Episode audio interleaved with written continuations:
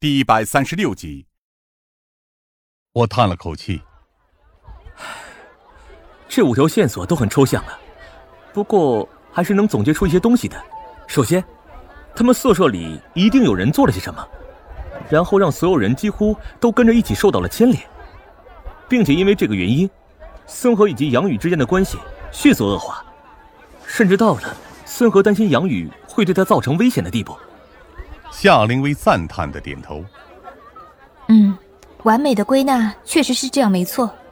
接下来是第六个，貌似也是我们见过的那个。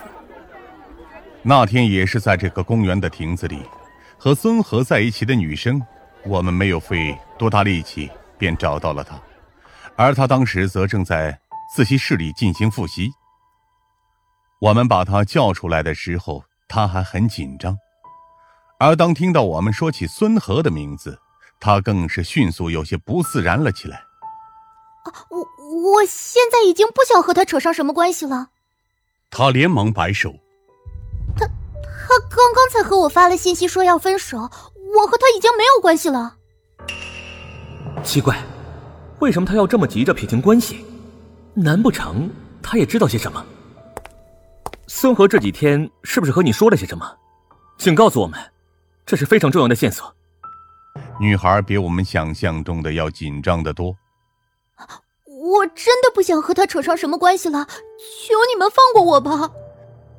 他的表现远比我们想象中的更加奇怪，夏灵薇也忍不住问道：“我们只是想问你一些问题而已，不会有任何危险。你到底在害怕些什么？”女孩低着头，颤抖了好一阵子，才鼓起勇气说道。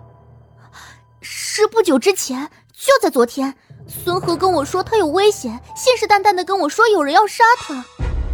我顿时皱紧了眉头。那人是谁？他没有告诉我。跟我说完这些话之后，他就直接和我分手了。女孩抽泣着。现在想来，这可能是他想要分手才跟我想出来的借口，而我竟然真的差点就相信了。然而，这对于我们而言可不是简单的借口那么简单。联系之前收集到的线索，孙和说的很有可能是真的。孙和现在在哪儿？我立刻问道。你知道他的所在位置吗？女孩还没说话，她的手机便响了起来。随后，她错愕的拿出手机，发现上面竟然是孙和的名字。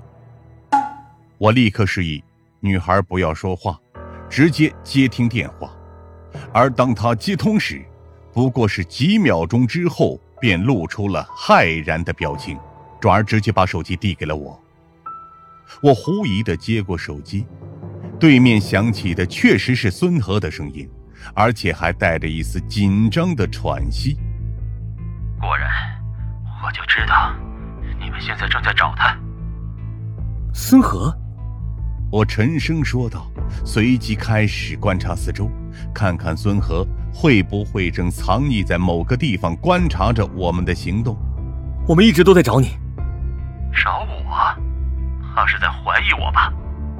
孙和的声音听上去有些咬牙切齿。不过确实是我疏忽了，竟然把那本重要的日记留在了宿舍。一定是洛宾那个孬种告诉你的，对吧？我皱了皱眉。你不用那么激动，我只是想找你了解一些情况而已。了解？你了解的还不够吗？那些贱货肯定把我的事情都抖出去了。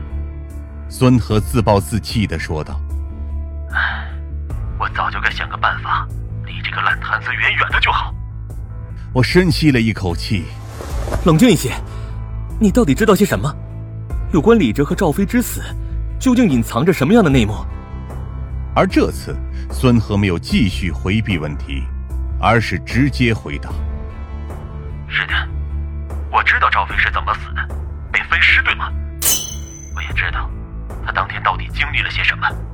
该死，我什么都知道。”这句话无疑瞬间点燃了我的自信和好奇心。看来我的推断没错，幺零三宿舍确实隐藏了一些内幕，而这些消息。正是破案的关键。然而，孙和很快便哈出了一口气。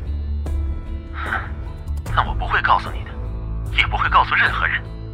我要离开这里，到谁也不知道的地方去，躲得远远的，就没人能伤害我。等等！我着急的大喊：“待在我们眼皮底下，才是你最安全的选择。告诉我，你究竟知道些什么？害怕些什么？是杨宇吗？”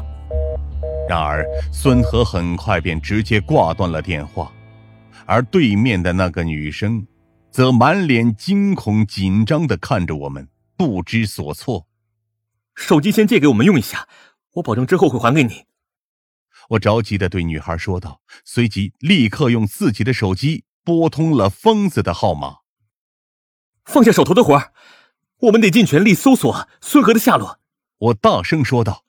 他绝对知道分尸案的内幕。